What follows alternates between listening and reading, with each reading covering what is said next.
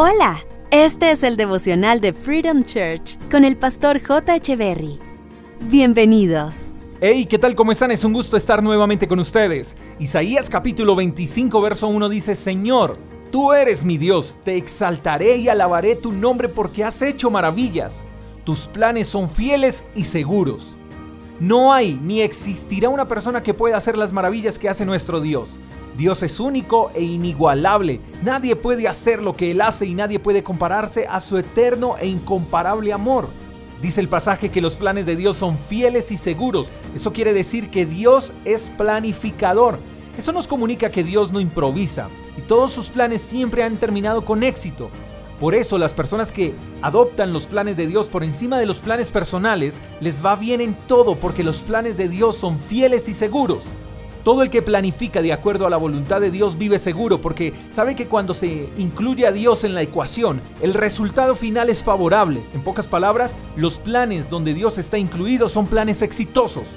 Ahora bien, cuando incluimos a Dios en nuestros planes, lo que está en riesgo no es nuestra reputación sino la de Él, y Dios jamás permitirá que su nombre quede avergonzado.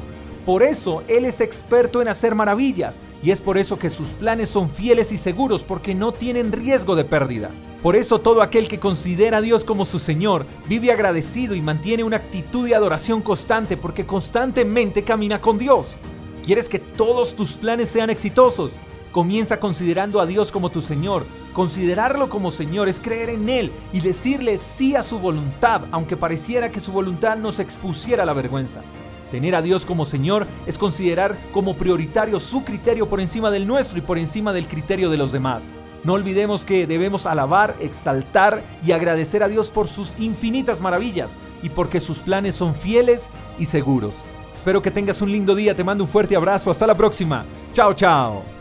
Gracias por escuchar el devocional de Freedom Church con el pastor J. Echeverry.